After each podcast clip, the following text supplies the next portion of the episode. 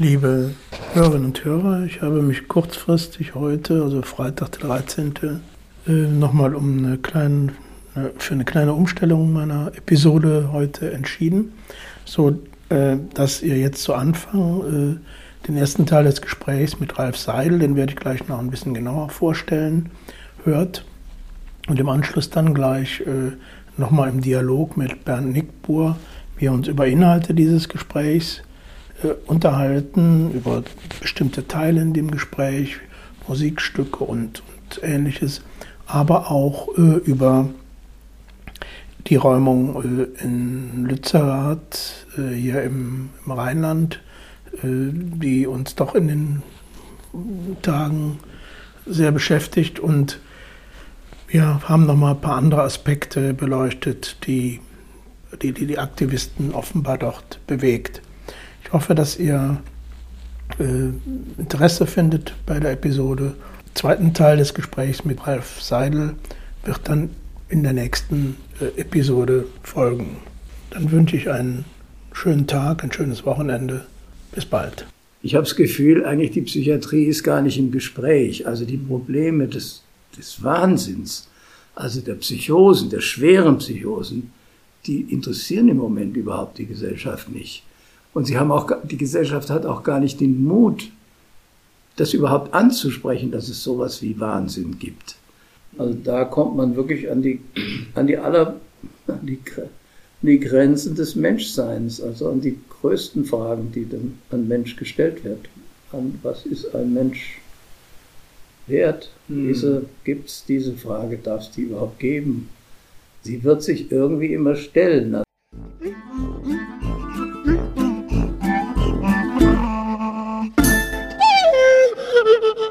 Ich möchte erstmal die Hörerinnen und Hörer äh, begrüßen und wir, der Wachsaal, wie ich unseren Podcast ja immer nenne, weil er so heißt, vom Wachsaal in die Gemeinde, 45 Jahre, manchmal muss ich schon sagen 50 Jahre Deutsche Psychiatrie, ist heute mal wieder unterwegs. Und zwar sind wir in Mönchengladbach bei äh, Dr. Ralf Seidel.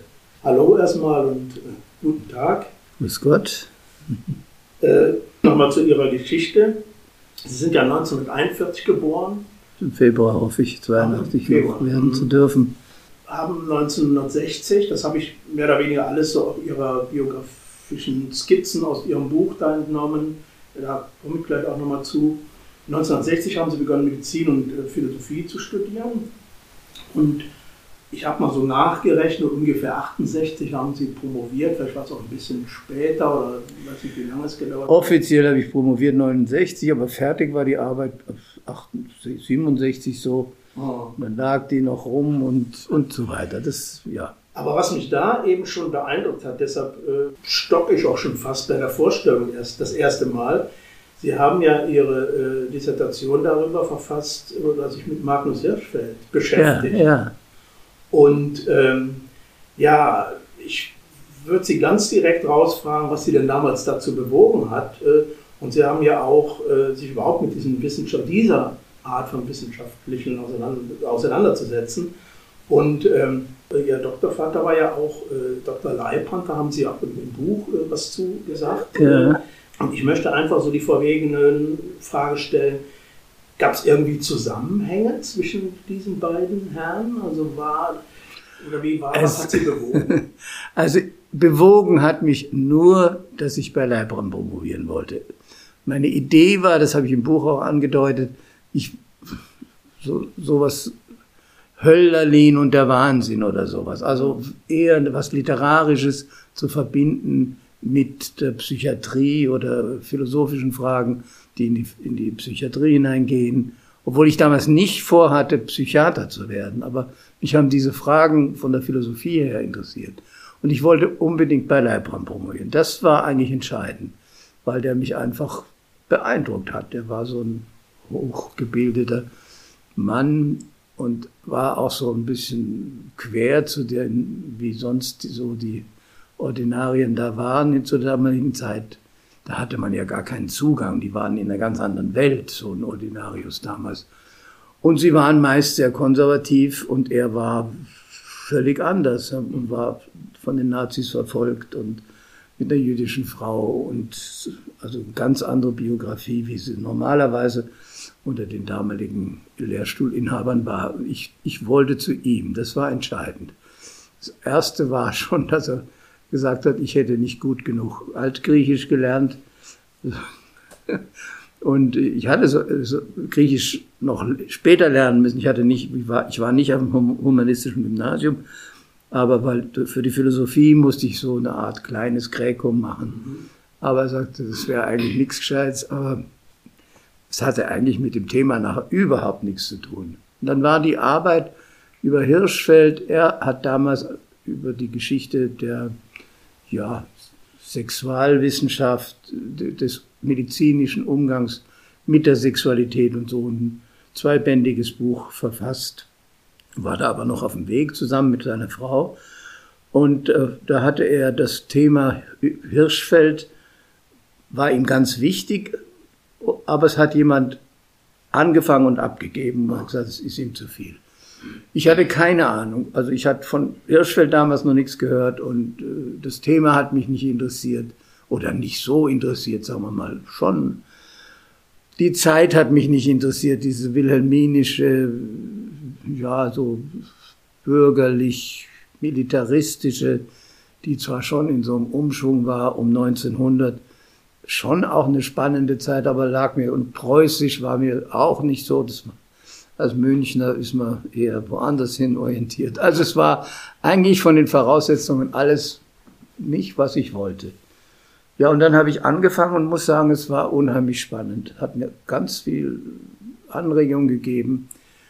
Und ich habe eine Welt entdeckt, von der ich wenig wusste und die heute auf einmal total aktuell ist. Damals hat kein Mensch über Transvestiten und so weiter gesprochen.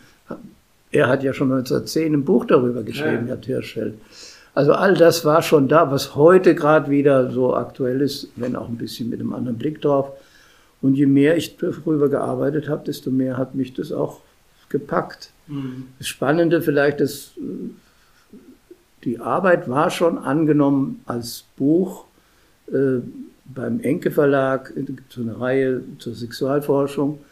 Dann ist der Giese, der damals der Hauptvertreter der Sexualwissenschaft in Deutschland war, gestorben. Der ist in Nizza von einem Berg gefallen oder hat er Suizid begangen, das weiß man nicht so genau. Und seine Nachfolger, die haben die Sache wieder anders gesehen und dann hat, ist es im Sand verlaufen. Also das ist so jetzt erstmal kurz ja, dazu. Ja, ja. Aber es war absolut eine ganz bereichernde Geschichte für mich. Ja, ich bin darauf gestoßen gleich, weil ich dachte, so, das ist ja nun wirklich auch heute, das konnte man damals nicht wissen, aber das war ja schon äh, sagen wir mal, da war die, die Bewegung so der, der, ja, ich weiß nicht, der, der, der Queers äh, ja schon mal weiter, als es dann lange in den 60er Jahren oder so In den 20er Jahren, ja, ja absolut, ja, ja. Und in der Zeit, wo ich darüber geschrieben habe, hat man sich fast geschämt, darüber ja, zu schreiben. Ja, das kann ich mir vorstellen, ja.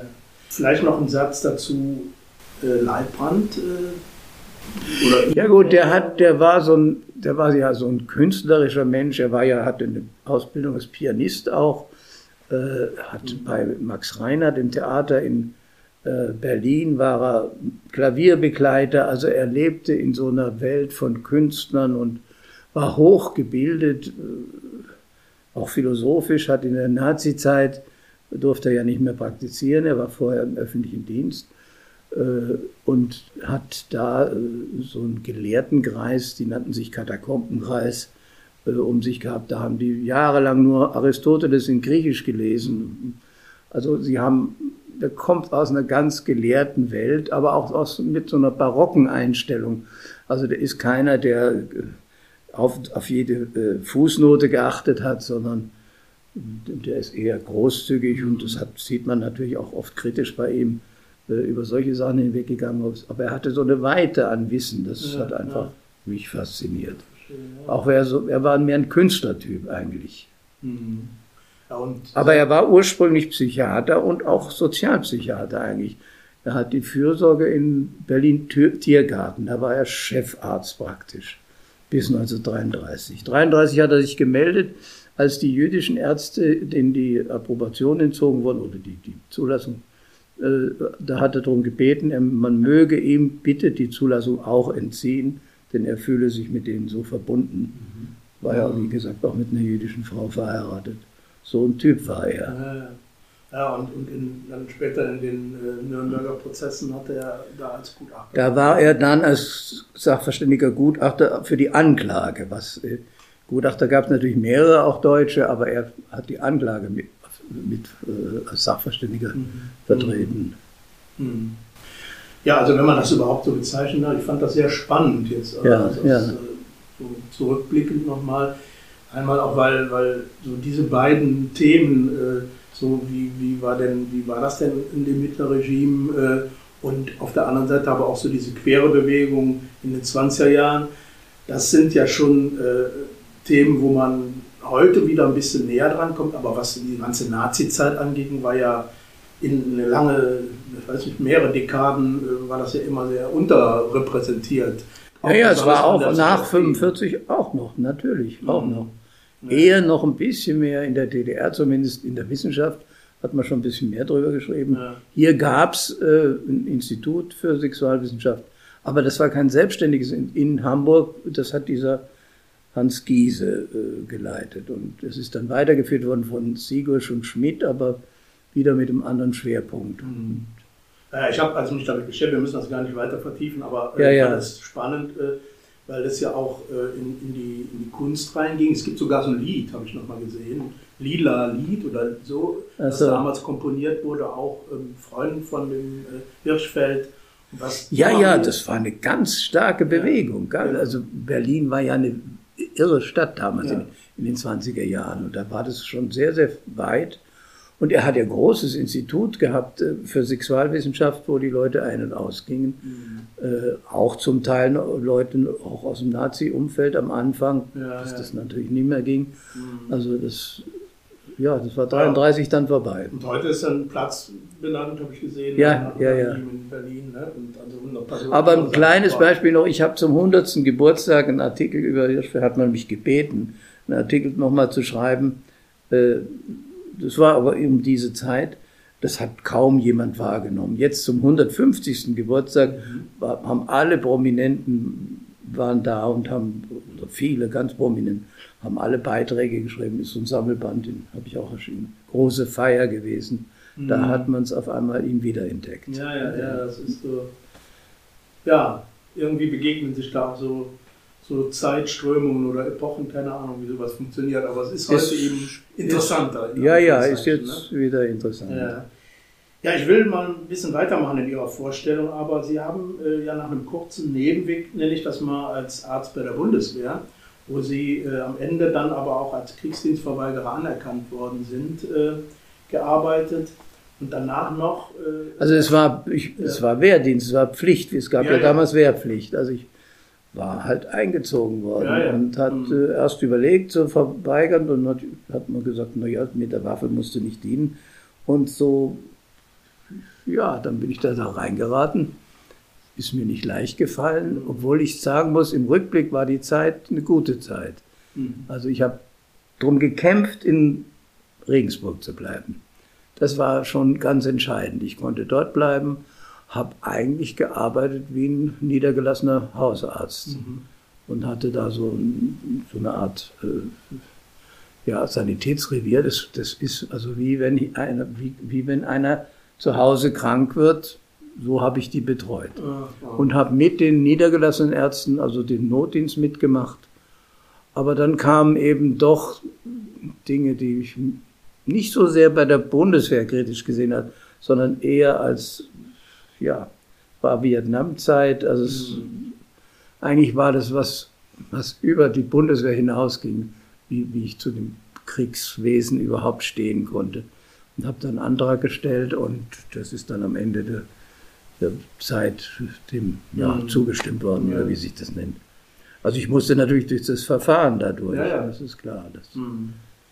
Sie sind ja dann äh, eigentlich dann auch ein bisschen später, Sie haben mir das auch schon mal äh, Telefon erzählt, dass Sie ja zunächst auch mal äh, eine Assistenzzeit als Kinderarzt begonnen hatten. Ich wollte Kinderarzt werden. Also für mich war am Anfang bisschen die Überlegung, ob ich die Philosophie noch fertig mache, also promoviere noch und äh, dann in die Medizingeschichte gehe. Das hat mich theoretisch sehr fasziniert, aber ich wollte irgendwie was mit Arbeiten, einfach mhm. praktisch was machen.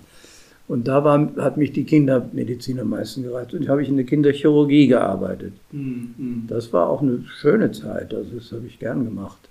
In Regensburg. Ja, aber dann kam der. Dann kam so die, ja, naja, da, das war die nach 68er Zeit.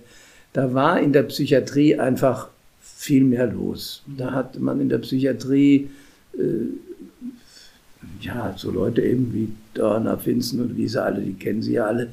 Äh, die, das waren alles Leute, die waren nicht nur Mediziner, sondern die waren auch Soziologen, waren auch mhm. Philosophen, waren auch Historiker. Da ist wirklich eine interessierte, politisch kritische Gruppe an jungen Leuten in die Psychiatrie gegangen, weil man dachte, Mensch, da können wir auch mit so einem gesellschaftspolitischen Hintergrund was verändern.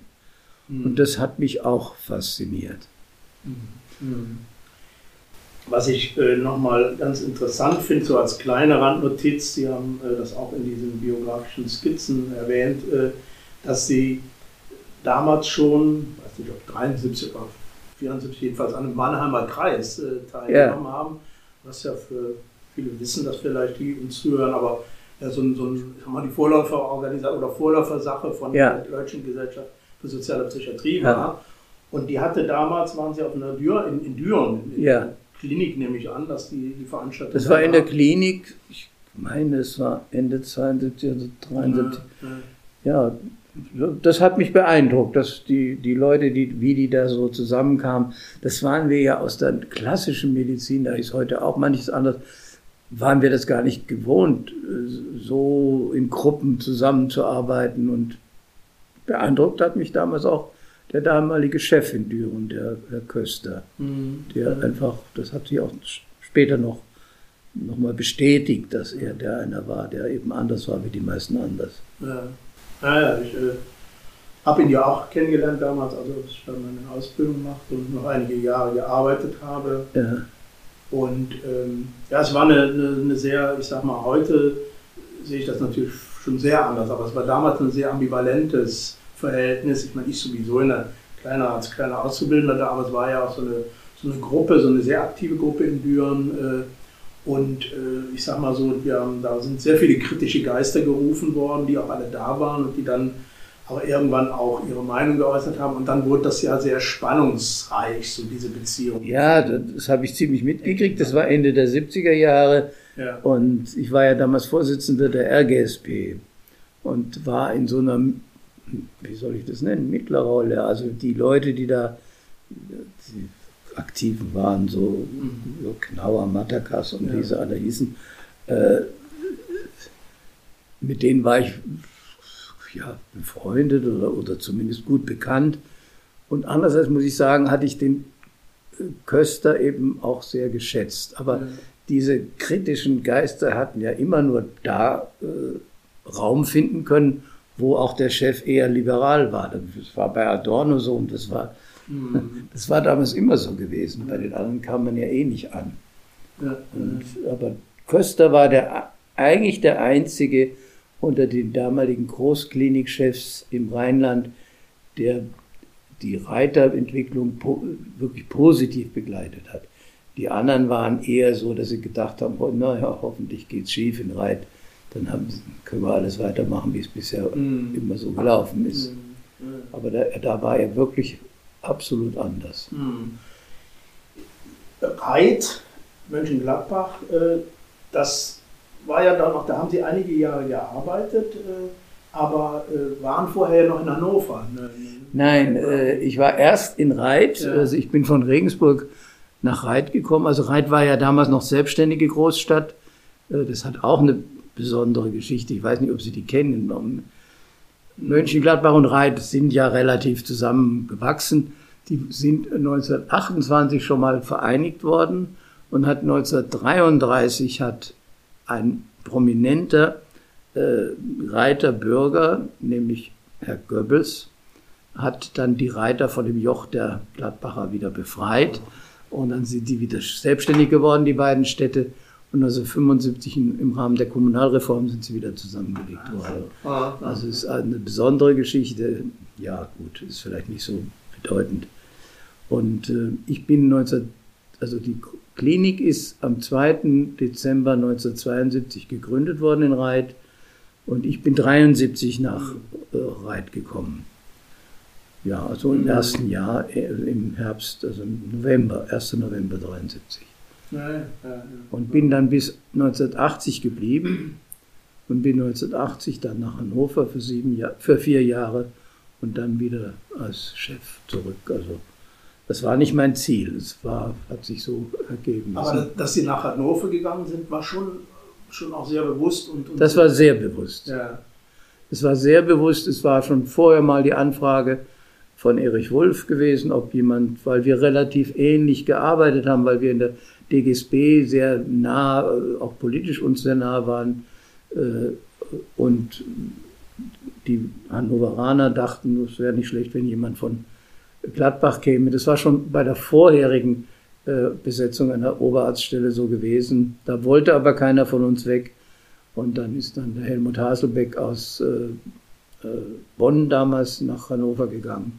Und dann Ende der 70er Jahre hatte ich einfach das Gefühl, es tut mir gut, mal was anders zu machen. Und wenn, dann, dann am liebsten nach Hannover. Also, mhm. Da war ich vier Jahre dann bei, eigentlich bei Kiska offiziell. Ja, ja, ja, Und das war auch für mich ein Glücksfall. Ich weiß gar nicht, was, welche Rolle oder welche äh, Position hat denn der Erich Wulff da in der Klinik gehabt? Also, also die Klinik, äh, die äh, war ja auch eine neue Klinik, eine neue Hochschulklinik die als erste Hochschulklinik in Deutschland sich äh, entschieden hat, wirklich ein Sektor der Stadt äh, Hannover wirklich Pflichtversorgung mit zu übernehmen.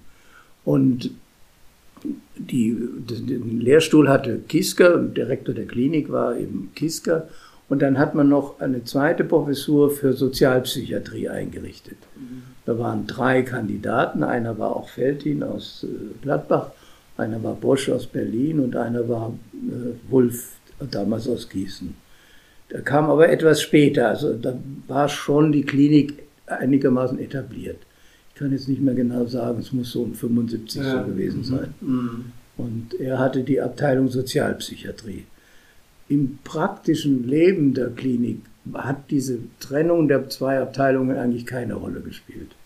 Mhm. Also man war, ja, und Kiska war schon der, ja, der Chef eigentlich. Ja, ja. Erich Wulff war der, der war einfach großer Intellektueller, also der war politisch sehr aktiv und wir haben enorm viel von ihm, sowohl so philosophisch, politisch profitiert, auch von seinem Leben. Der war da ja vorher gerade in Vietnam gewesen, mehrere Jahre. Mhm hat das Buch geschrieben, Lehr, unter dem Pseudonym Alzheimer damals, Lehrjahre in Vietnam. Das war ein Kultbuch in den 68er Jahren. Er war, es war eine große Gestalt als Intellektueller, würde ich sagen. Ja, er war ja auch in der DGSB sehr präsent. In der DGSB sehr präsent auch, mhm. ja, ja.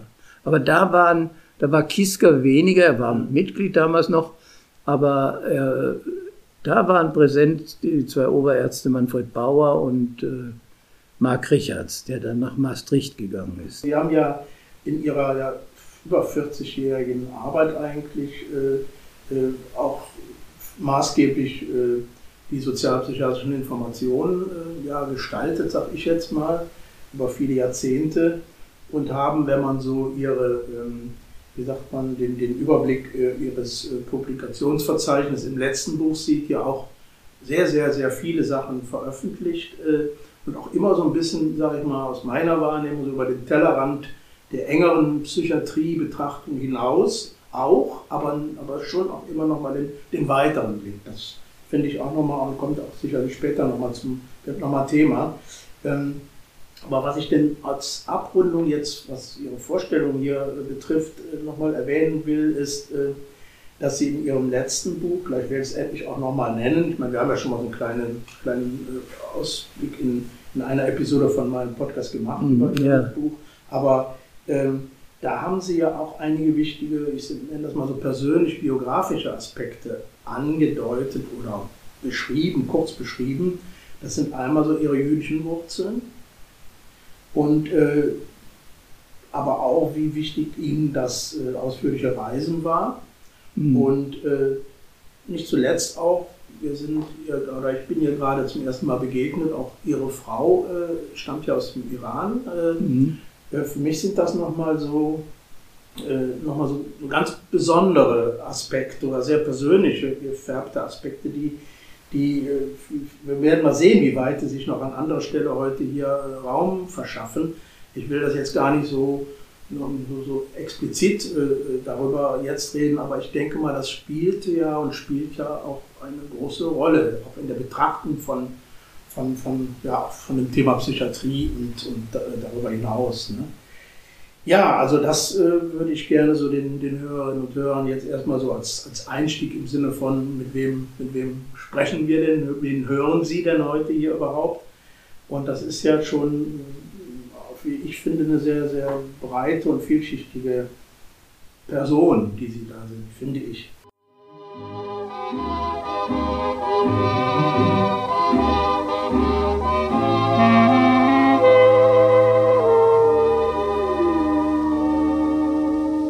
Des yeux qui font baisser les miens, un rire qui se perd sur sa bouche, voilà le portrait sans retouche de l'homme auquel j'appartiens. Ja, Bernd, äh, heute sind wir ja mal wieder live und wahrhaftig, ne? Und zusammen. Und zusammen. Oder miteinander. Und das, und das auch noch im neuen Jahr. Genau. Als erste Sendung hier, als erste Episode im neuen Jahr, unsere erste gemeinsame.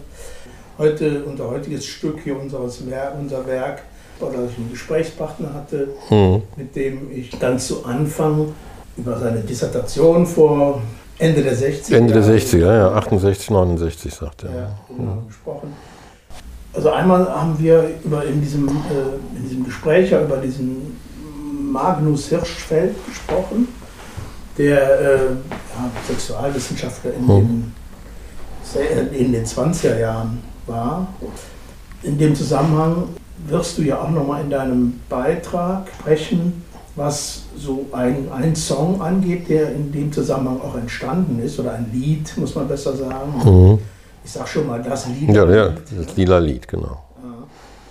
Du hast ja dann nochmal einen Bogen geschlagen zu, zu einem ganz anderen Genre da, was, was Musik angeht. Und äh, sprichst ja da, ich will da jetzt nicht zu viel vorgreifen aus deinem Beitrag, äh, aber du sprichst ja da auch dass das sozusagen genau das Gegenteil von dem mhm.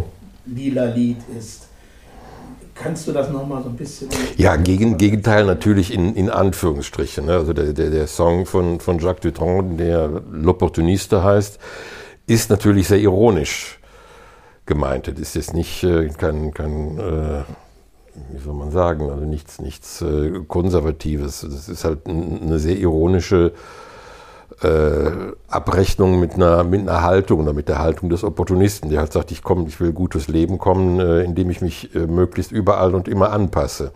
Mhm. Ja. Und das, das äh, in so einem äh, ja, in so einem fröhlichen Je-Je-Beat-Rhythmus vorgetragen. Und ich fand das äh, ja, amüsant zu sagen. Also einerseits haben wir so dieses, dieses lila Lied, das heute, ich habe dann noch so, noch so ein bisschen recherchiert, ich kannte das ja schon, als du das vorgeschlagen hast. Äh, also ich hatte das zumindest im Kopf äh, und das gilt tatsächlich heute so als Schwulenhymne. Also ich habe da ganz, ganz viel drüber gefunden in auf, auf äh, Homepages Queer und in der Zeitschrift Siegessäule stand auch mal was drüber, weil das Lied jetzt wohl auch gerade, äh, ich glaube, es ist 23 veröffentlicht worden oder die Noten oder 22 oder 22. Das wurde jetzt 100 Jahre alt letztes Jahr und da hat es unheimlich viele Veröffentlichungen speziell zu dem, zu dem Lied gegeben. Und was ich auch ganz witzig fand, ist, dass äh, und da passt auch wieder der, der Opportunist rein mit seinem Jeje, fröhlichen Jeje-Beat, dass dieses, äh, die ursprüngliche Version von dem lila Lied ein Marsch ist. Es gibt keine eingesungenen äh, Versionen aus der damaligen Zeit, aber es gibt äh, Orchesterversionen, die eingespielt worden sind und das sind immer Märsche. Aber ein schönes Lied. Ich weiß, ich bin mir nicht sicher, aber ich dachte dann auch irgendwann, ich meine, meine Oma hätte das immer gesungen. Das war ja, also meine Oma ist ja da, weiß ich, 1900 geboren, weiß gar nicht. Und ich weiß nur, meine Oma hat immer gesungen.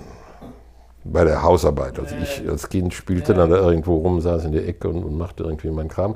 Und irgendwoher, und die sang halt gängige Schlager, also so aus ihrer Kindheit. Also ich war, war ja dann in den 50er Jahren, 50er, 60er Jahren, wo ich dann bei meiner Oma war. Und die sang halt Lieder aus ihrer Kindheit und Volkslieder. Und da war, kann ich, meine ich mich zu erinnern, dass diese Refrain anwesend anders als die anderen immer wieder vorkam. Weil wir hatten ja auch viele Verwandte in Berlin und äh, da gab es auch, die sangen auch viele Berliner Lieder. Weiß ich nicht, du bist verrückt, mein Kind, du musst nach Berlin. Das habe ich mir dann später ja zu eigen gemacht als Verrückter, bin nach Berlin gegangen. Und da meine ich dieses Lied auch gedanklich unterbringen zu können. Gut, aber das hat jetzt alles wenig mit Lützerath zu tun, abgesehen davon, dass die äh, Lützerater den Grünen vorwerfen, opportunistisch zu sein. Genau, das äh, ist doch schon mal eine, eine, eine Kurve, Kurve, gekriegt. Eine Kurve gekriegt. Als dann äh, jetzt diese Räumung da anstand in Lützerath und äh, man irgendwie so guckte, ja, wie geht das denn jetzt vonstatten? Ich weiß gar nicht, in welche Erwartungen, wie gehen sie denn vor und ähm, habe ich aber dann an dem Tag dann äh, auch ja, Hinweise gekriegt, hier, guck doch mal da auf Telegram und so, da sind halt so, äh, äh laufen halt so Informationen und habe mich dann da in so einem Aktionsbündnis Lützerath äh, da eingeschaltet. Und was mich aber gestern so, nachdem ich dann so zwei Tage das immer, immer wieder verfolgt habe, was, äh, was denn da gesprochen wird und war eigentlich so in der Vermutung, ähm, das geht mehr um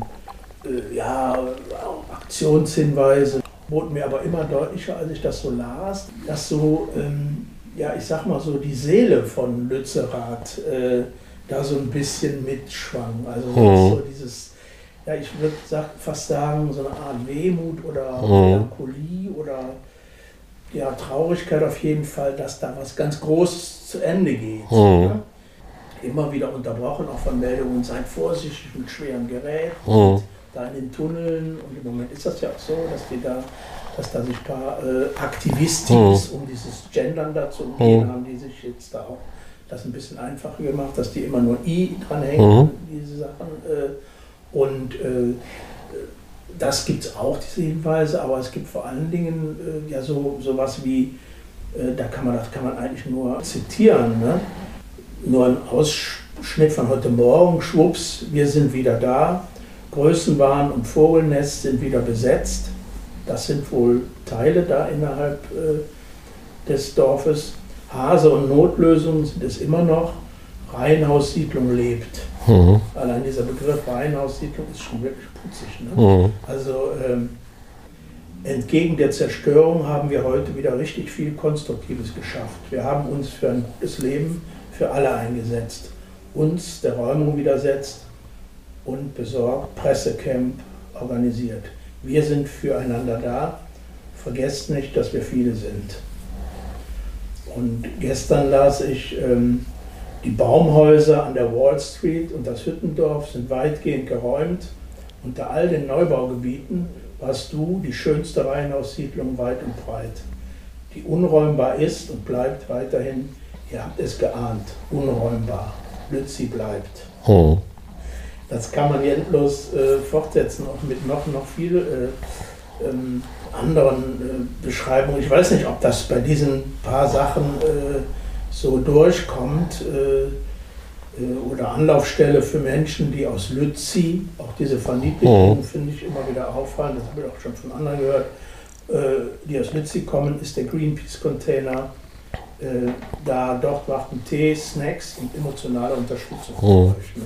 So, wie gesagt, so könnte man das ewig weiter, äh, immer weiter zitieren. Was mir nur so als, als Gefühl da so bei übrig ist wirklich, dass es, ja, dass da was ganz Großes zu Ende geht und dass mich da so, wenn man sich da so reinversetzt und deutlich jüngere Leute ja mhm. sind, das finde ich schon, ähm, ja, mehr als da werden ein paar Leute weggeräumt und mhm. da ist Kapitalismus am Werk. Mhm. Ja, das Ding ist, glaube ich, also für die Leute, die, ich, ich habe da also auch Verschiedenes drüber gelesen und neulich so, ein, so ein ähm, Erlebnisbericht von einem Journalisten, der, ich weiß nicht, ein Wochenende da verbracht hat. oder zwei Tage, weiß ich nicht. Und der wurde von jemandem, der da in Lützerath wohnt, also von den Aktivisten, äh, durch die Anlage geführt, durch das besetzte Dorf. Und da kam auch raus, da sind Leute ja seit zwei Jahren ununterbrochen vor Ort. Das ist ja nicht so, da fährst ja nicht, also die fahren ja nicht am Wochenende dahin und machen ein bisschen Demo, sondern die sind da und haben, haben den Ort besetzt.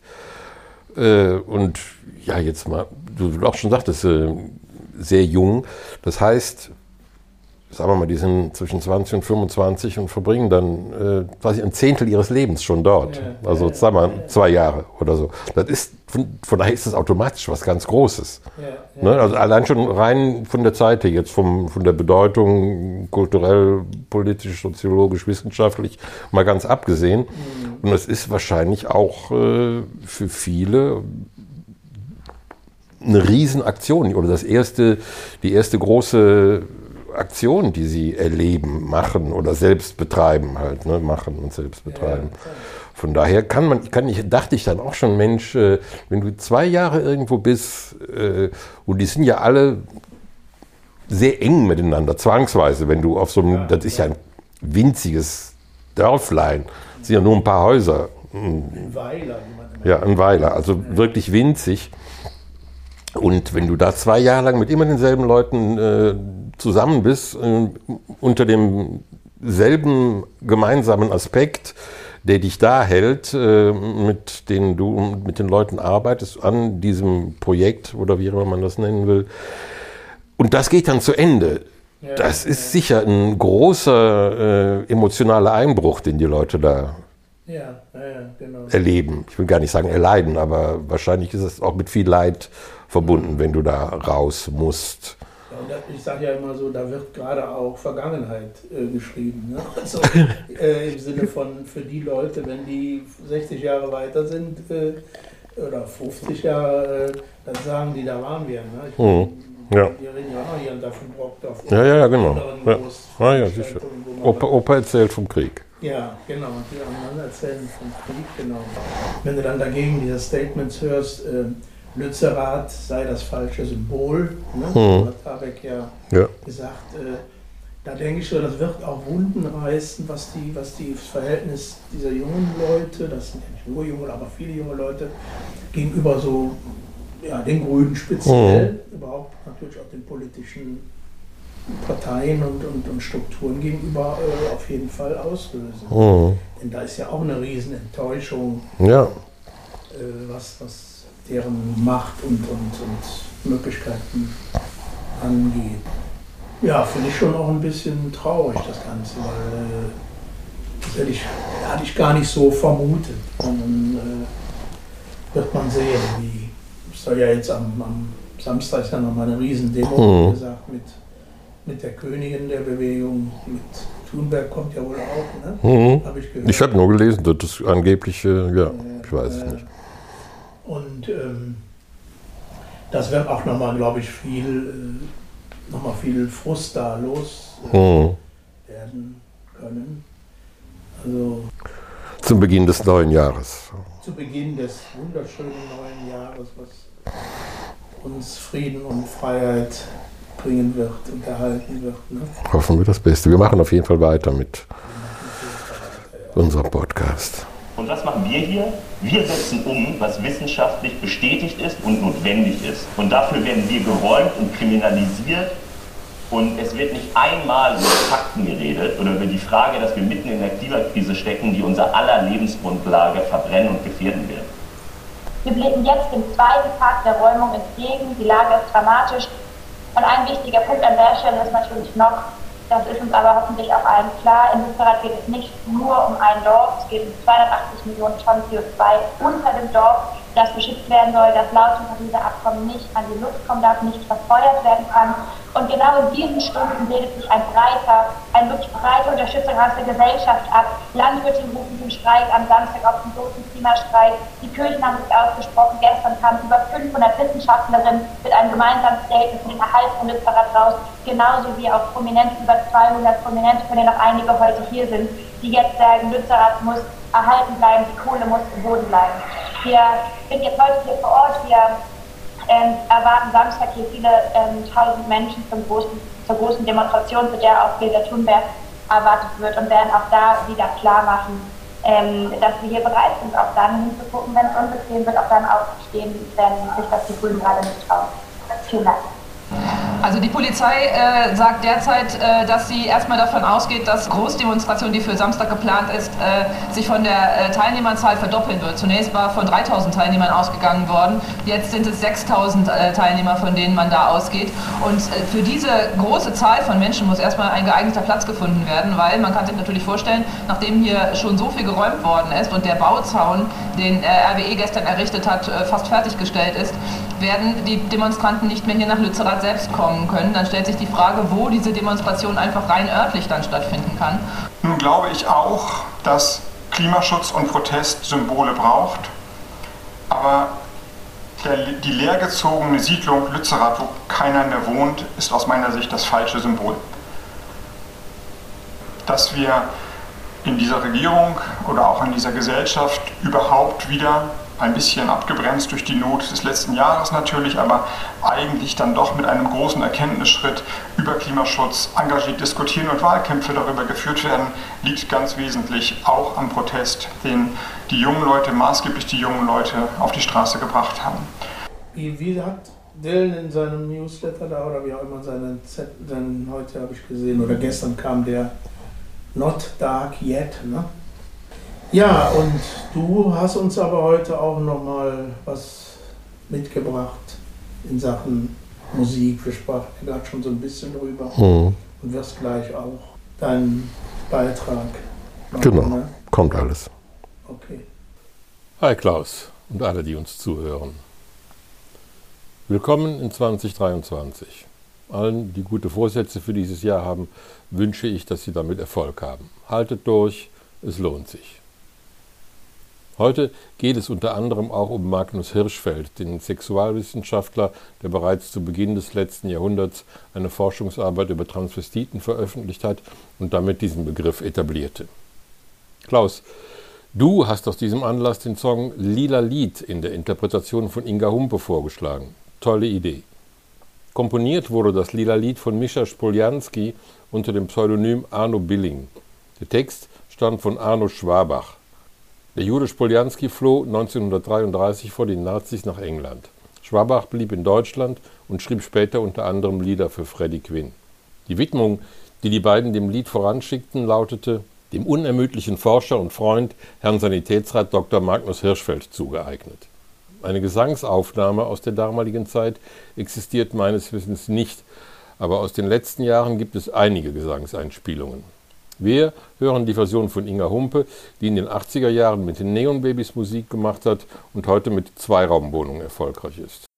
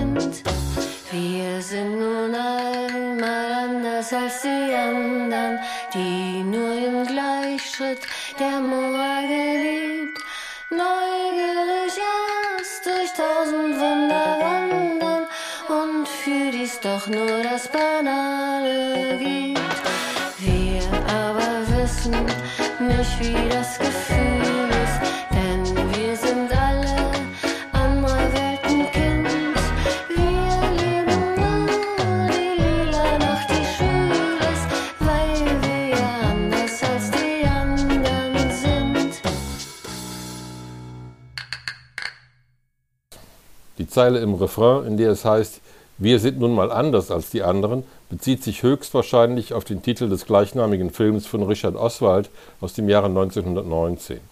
Im Film Anders als die anderen geht es um eine schwule Beziehung. Magnus Hirschfeld spielt in diesem Film sich selbst und hält ein Plädoyer für Toleranz und für die Rechte von Homosexuellen.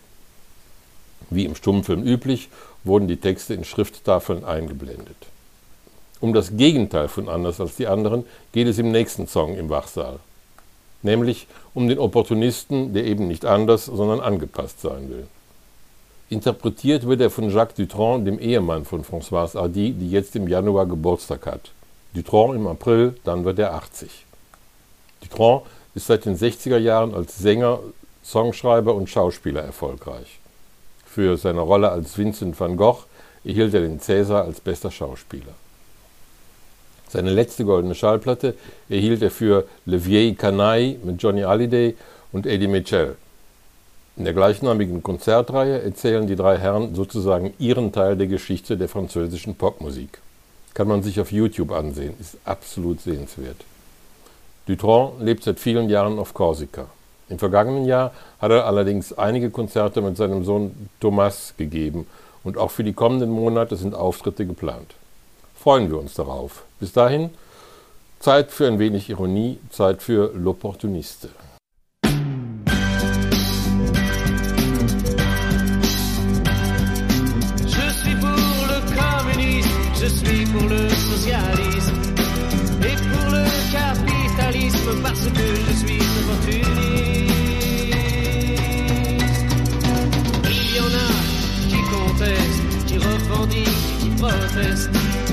Je ne fais qu'un seul geste, je retourne ma veste, je retourne ma veste, toujours du bon côté.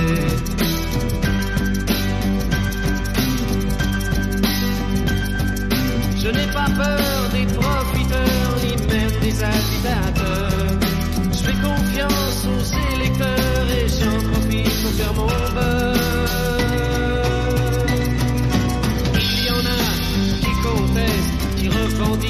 parenthèse. Moi je ne fais que